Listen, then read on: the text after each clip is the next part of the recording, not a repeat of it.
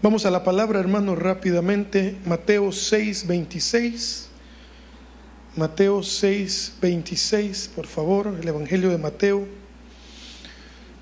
Hoy traigo un tema de la vida diaria.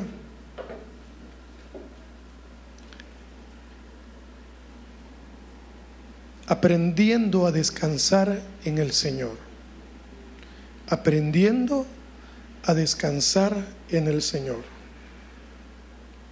Aprendiendo a descansar en el Señor. Ténganlo ahí. Quisiera hacer una pequeña introducción. Yo me ponía a pensar un poco en las cosas que más nos afligen a mí, hablo por mí. Cosas que más me afligen, quizá a mí, que más me preocupan, que más incertidumbre me dan, por ejemplo, a mí es el tema financiero, el dinero, el tema, el tema financiero. Y es que ahora he aprendido que, porque a veces decíamos, no, nosotros no trabajamos. No, no tenemos empleo, que es diferente, ¿verdad? Pero de trabajar, trabajamos y mucho.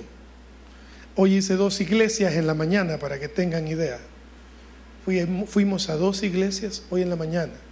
Y mi esposa conmigo ahí, gracias a Dios.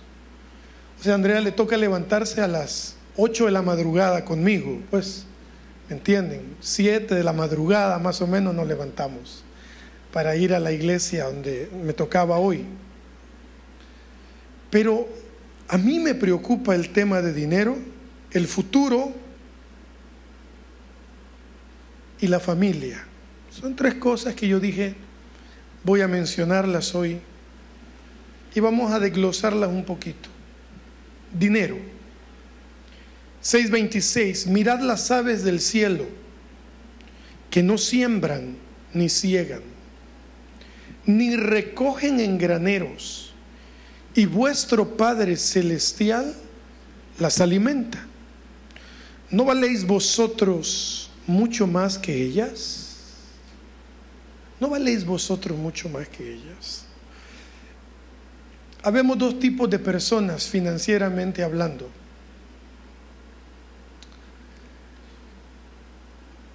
Voy a hablar por mí, tal vez identifica alguno de ustedes conmigo. A mí Dios me da lo que necesito, lo que necesito.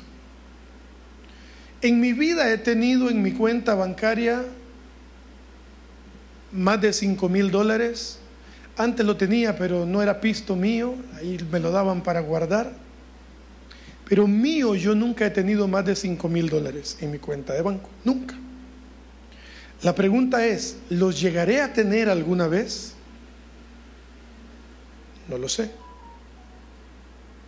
Filipenses 4:19 dice Pablo, mi Dios pues suplirá todo lo que ustedes quieran. Amén. ¿Ah? No, ¿cómo no? No. Ah, perdón. Todo lo que os falte, os falta, conforme a sus riquezas en gloria en Cristo Jesús. Ok, ahí les va, agárrense. Algunos de nosotros, por más que trabajemos, nunca haremos una fortuna financiera. Por más que nos esforcemos, algunos, Dios decidió darnos lo que necesitamos. Si ustedes, escúchenme bien lo que les voy a decir, si ustedes logran ahorrar una fortuna, para mí una fortuna considerable, yo creo que va ya de los 200 mil dólares para arriba. Ya con una fortuna de ese tipo usted ya puede enfermarse tranquilamente. ya puede decir, me alcanza para una operación, quizás hasta fuera del país. Pero cuando usted no tiene 100 mil dólares en su cuenta, Para mí es una preocupación el tema de dinero, porque yo me pongo a pensar, Dios mío, ¿y si me enfermo de algo complicado? Si de pronto me tienen que quitar el apéndice, ¿cuánto vale una operación de apéndice? Más o menos. Dos mil dólares. I haven't dos mil dólares. Y entonces pienso, mirad las aves del cielo, que no siembran ni ciegan ni recogen en graneros. ¿Se fijan? ¿Qué es un granero? Es una metáfora lo que la palabra está hablando, ¿no? Un granero para almacenar granos para el tiempo de hambre.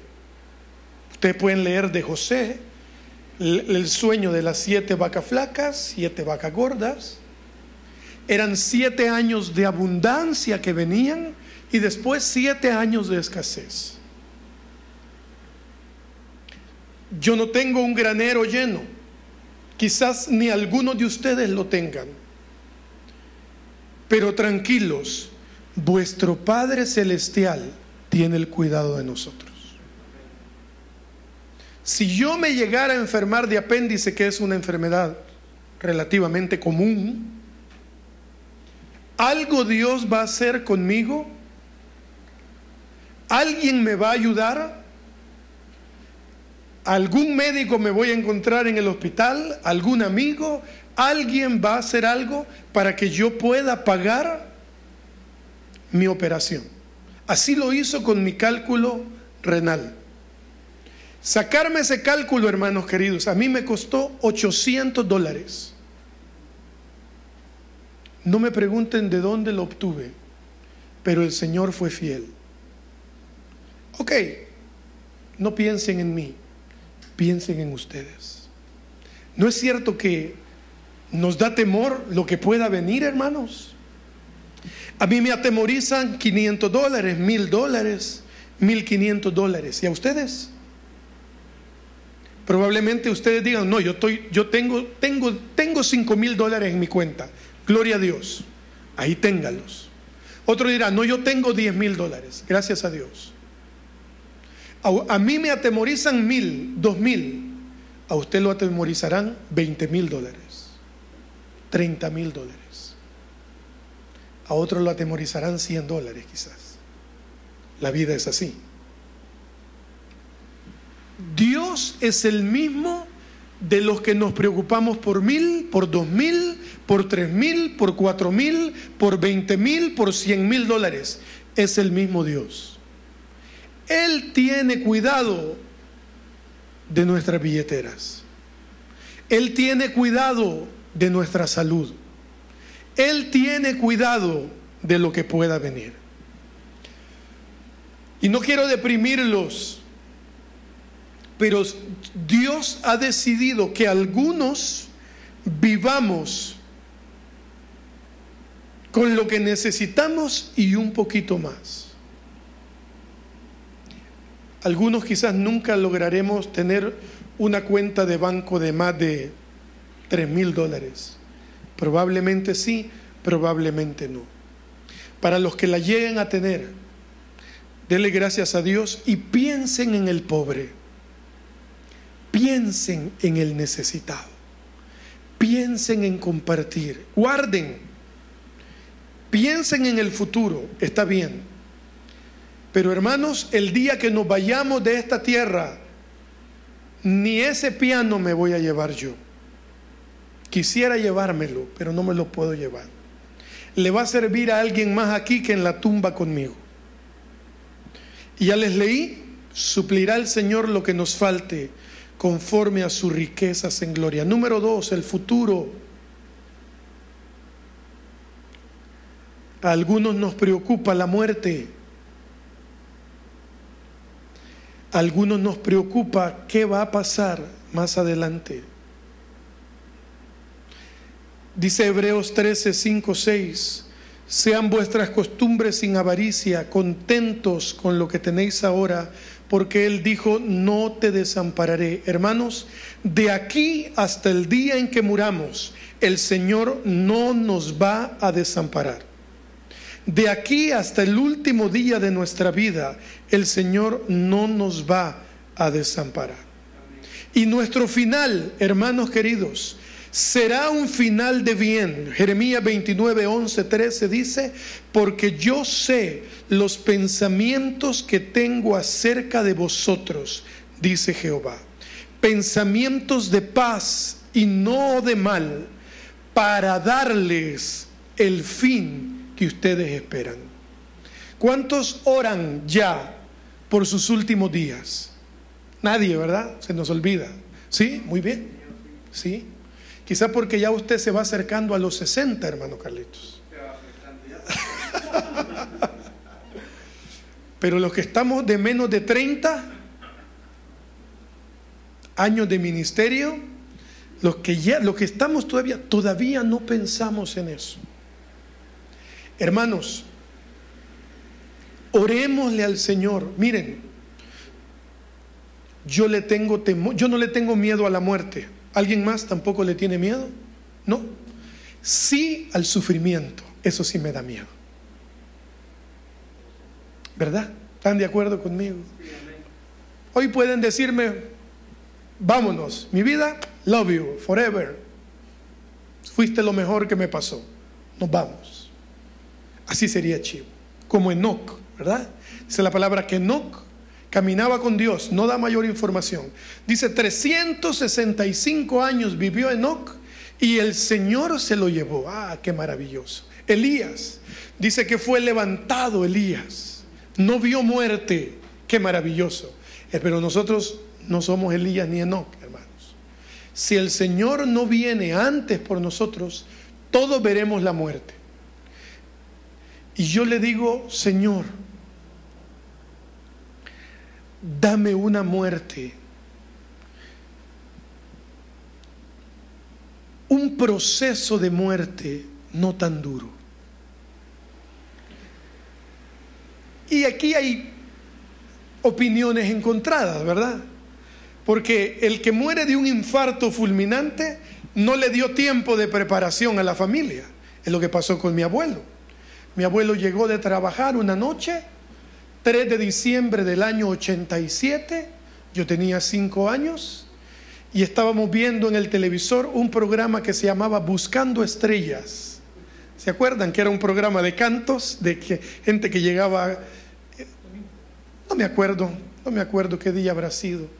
Y de pronto mi abuelo, yo vi, yo un niño de 5 años vi que empezó a deslizarse en su sillón y pujó dos veces en cuestión de siete minutos, mi abuelo Raúl Reyes y Reyes se había ido. ¿A cuánto les parece genial? A mí me parece genial. Mi madre sufrió dos años antes de morir, dos años. Y desde junio a diciembre, fueron junio, julio, agosto, septiembre, octubre, noviembre, diciembre, fueron siete meses, hermanos, realmente muy difíciles. Tu mamá igual, tu papá igual, difíciles. Hermanos, ¿qué les parece si hacemos nuestro Jeremías 29:11? Porque yo sé los pensamientos que tengo acerca de vosotros, dice Jehová. Pensamientos de paz y no de mal para daros el fin que esperáis. Eso significa que todos debemos tener conciencia y esperar un fin. Decir, Señor, por ejemplo, yo hago cuentas. ¿Cuántos han hecho cuentas de cuando van a tener 75, 80 años? Yo voy a tener 80 años en el año 2062.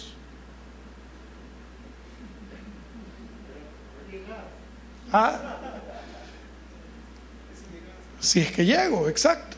Ahí voy a tener 80. Dice la palabra que la vida del hombre son ¿Cuántos? Y los más robustos, 80. Me faltan 40 para los 80. Así dice la palabra en el Salmo. Y después dice la palabra, volamos. Estaremos en la presencia del Señor. Entonces yo voy a tener 80 años. Mi esposa dice que voy a llegar a los 95 años. Yo sé que lo dice porque me ama y quiere verme mucho tiempo con vida. Gracias.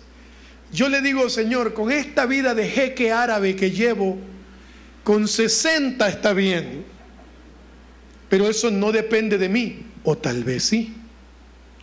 Ejercicio, cuidarse, buena alimentación, ¿cierto? Y entonces, dice el Señor, entonces me invocaréis y vendréis y oraréis a mí y yo los oiré. Y me buscaréis, me buscaréis y me hallaréis porque me buscaréis de todo vuestro corazón. Hermanos, descansemos en el Señor. Él tiene nuestro final en sus manos. Si nos toca sufrir por un poco de tiempo, si algún familiar que usted ama le toca sufrir un poco de tiempo antes de la muerte, recuerde que la eternidad, hermanos, no tiene comparación con el poco tiempo que sufriremos en la tierra. Y el Salmo 4.8 dice, en paz me acostaré y asimismo dormiré porque solo tú, Jehová, me haces vivir confiado. Y eso no es exclusivo para nosotros los hipotes, hermanos. Esto es exclusivo para todos los que amamos al Señor. En paz me acostaré y asimismo dormiré, porque solo tú, Señor, me haces vivir confiado. Hermanos, tranquilos tranquilos. Cuando esas noches se vuelven complicadas, ¿no? Para los que alguna vez han padecido de insomnio, para los que alguna vez perdemos el sueño por alguna razón.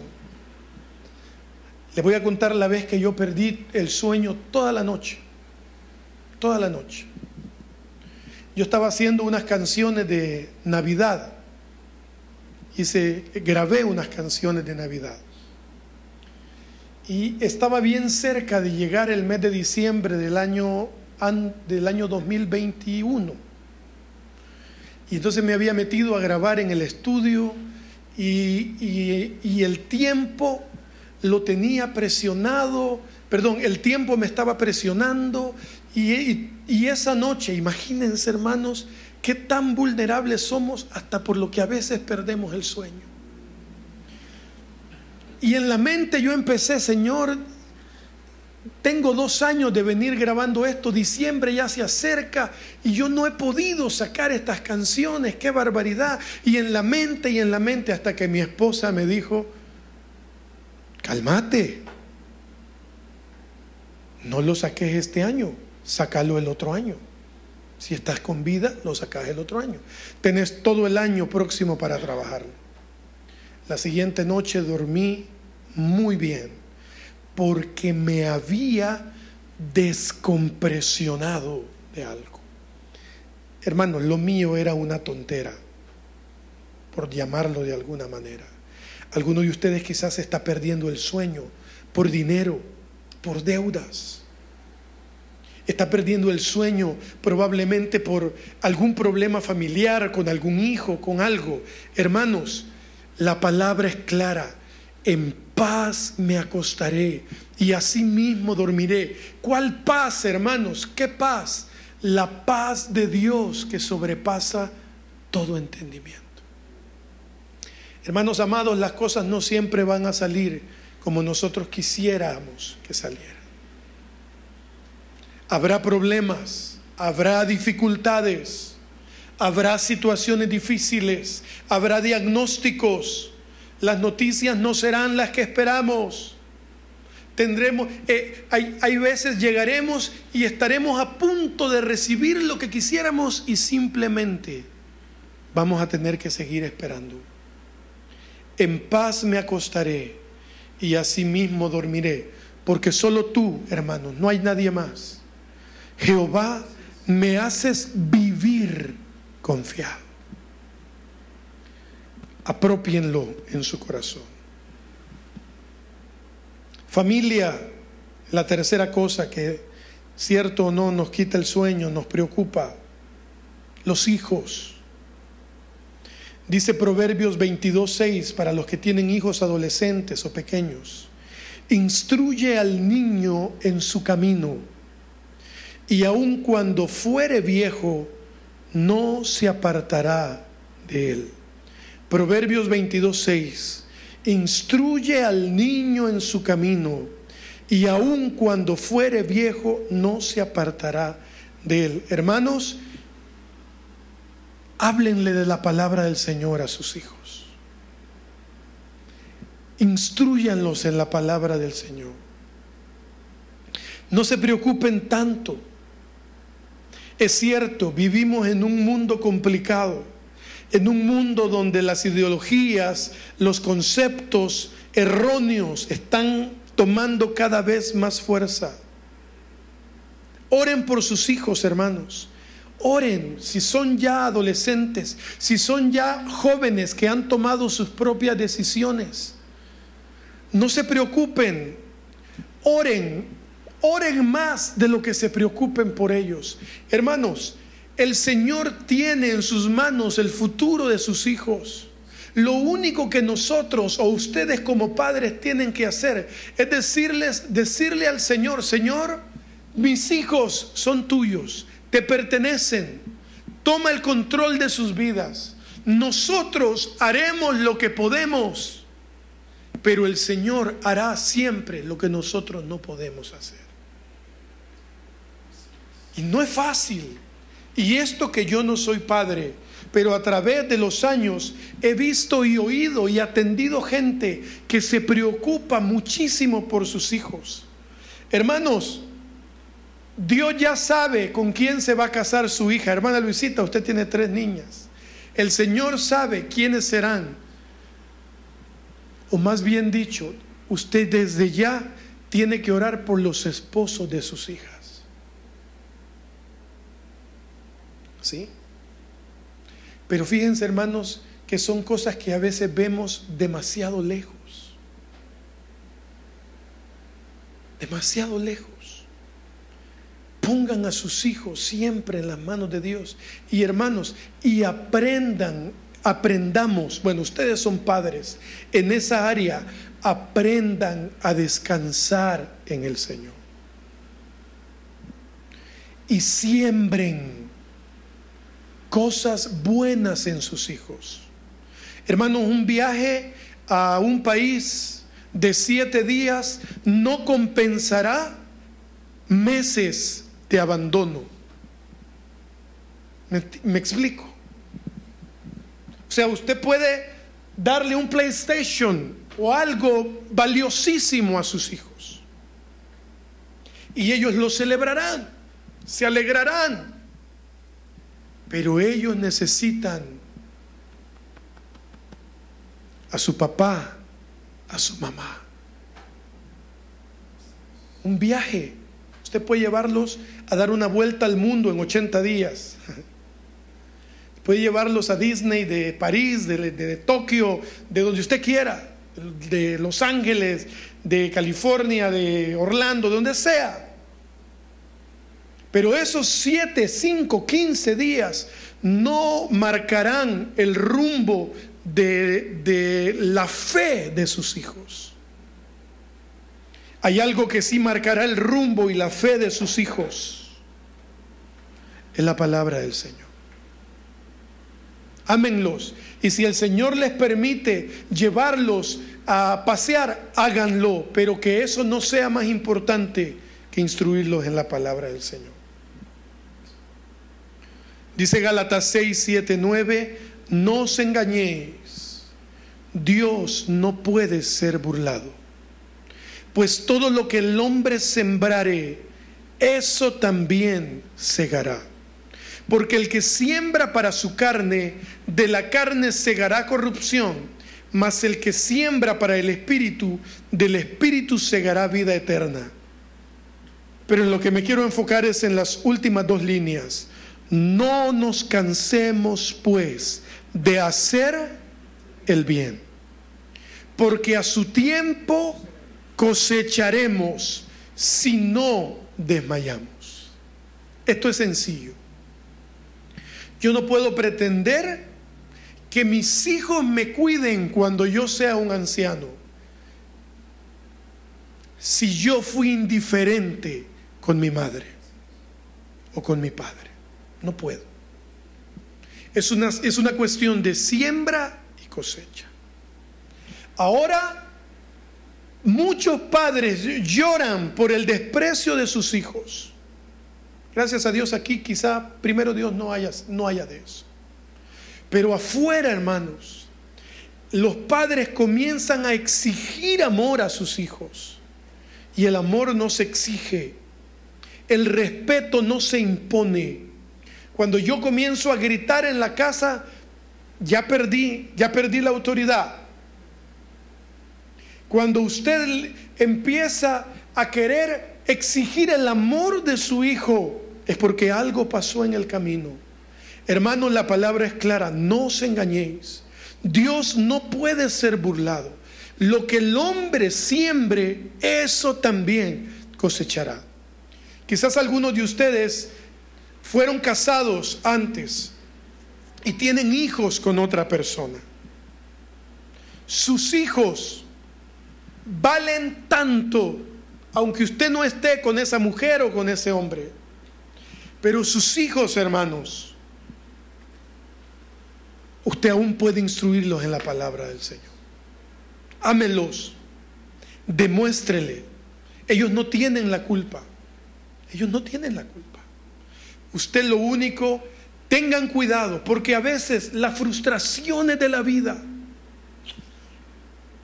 ¿cuántos casos yo he conocido de matrimonios o de, de padres que tienen serios problemas en su trabajo, en, su, en, en, cualquier otra área. ¿Y quiénes son los que sufren las consecuencias? Los niños, los hijos. Hermanos amados,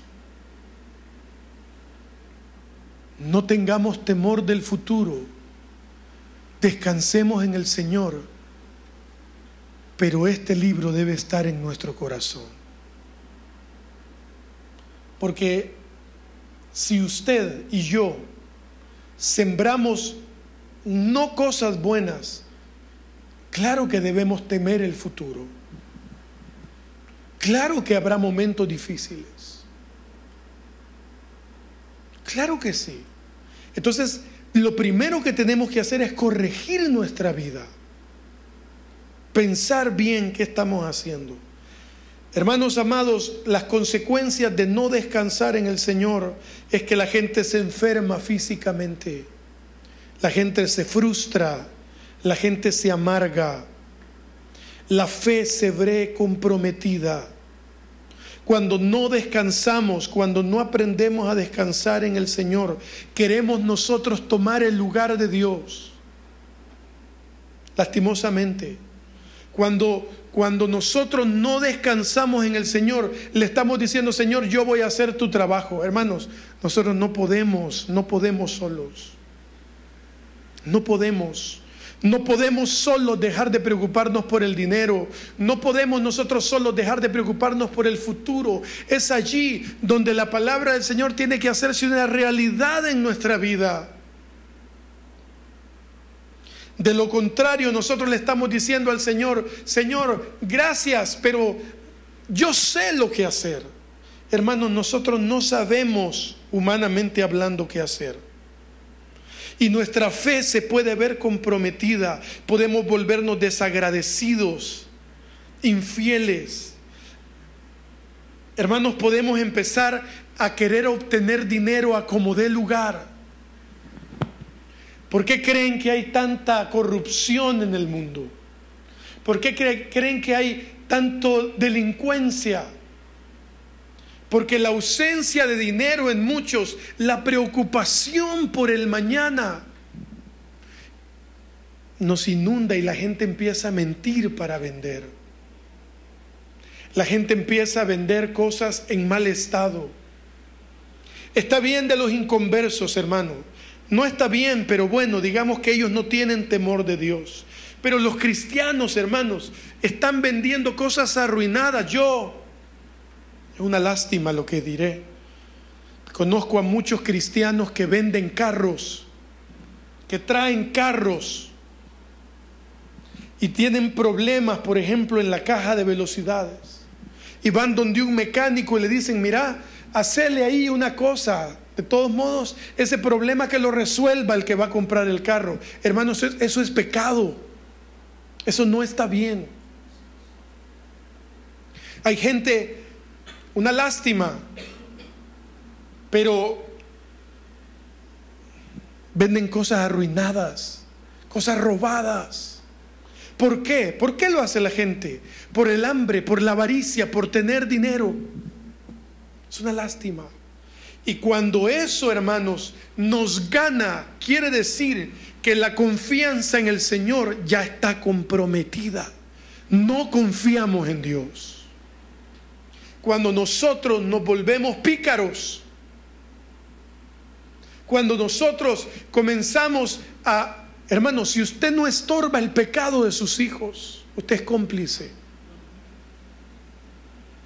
Su hijo, que quizá ya es adulto, está vendiendo algo que no sirve o sobrevendiendo cosas. Miren ahora, hermanos, qué tremendo es saber que muchos compran en línea, compran una camisa de 2, 3 dólares en Shane, por ejemplo. ¿Saben qué es Shane? ¿Sí? traen por Amazon o algo una prenda, un par de zapatos en 5, 7, 10 dólares y los venden en 75 dólares. Eso es malo, hermanos. Eso no está bien. Eso es aprovecharse de los demás. Pero todo eso lo provoca, lo compromete cuando no tenemos firme nuestra confianza, cuando no hemos aprendido a descansar en el Señor. Para los que tienen negocio, hermanos, no es posible que ahora dos tortillitas así valgan 25 centavos cada tortilla. Usted dirá, si es posible, estamos viviendo una inflación tremenda. Hermanos, no. Si estamos viviendo una inflación, estoy de acuerdo, una subida de los precios. Pero hermanos amados, nosotros como hijos de Dios debemos poner el corazón antes de otra cosa. Yo sé que ahora venden, usted no encuentra un plátano por menos de un dólar casi ya. Es tremendo. Es terrible lo que estamos viviendo. El cartón de huevos casi vale 7 dólares. Hermanos, la gasolina va a llegar a 5 dólares. Pero hermanos, subrayen esto, por favor. Llévenselo aquí en el corazón. Cuando aprendemos a confiar y a descansar en el Señor, el Señor suplirá nuestras necesidades. No sé cómo, pero lo hará. Él lo hará. Él va a usar a quien quiera usar. Yo lo he vivido. Yo lo he experimentado. Andrea tiene dos años y medio en esta aventura conmigo de fe. Hermanos, en el momento que menos lo esperen, algo bueno pasará. ¿Por qué? Porque ustedes lo han venido haciendo. Porque si usted tiene un negocio y aunque sus vecinos lo den tres veces más caro, usted dice, yo puedo darlo solo una vez más caro, no tres. Hermano, nunca le va a faltar en su casa, créanmelo. Nunca les va a faltar en su casa. Conocemos una persona que sigue cobrando el 10%, el 5% de de, la, del impuesto a la telefonía. ¿Se acuerdan de eso? Que usted llegaba a poner un dólar y le cobraban un, dólar de saldo y le cobraban unos 5. Pues no, esta persona cobraba 1.10 y tiene puesta la radio cristiana todo el día allí en su local. Todo el día. Perdónenme si estoy juzgando, perdónenme. Pero es inconcebible, hermanos. Y se quitó ese impuesto y esta persona sigue cobrando los 10 centavos más.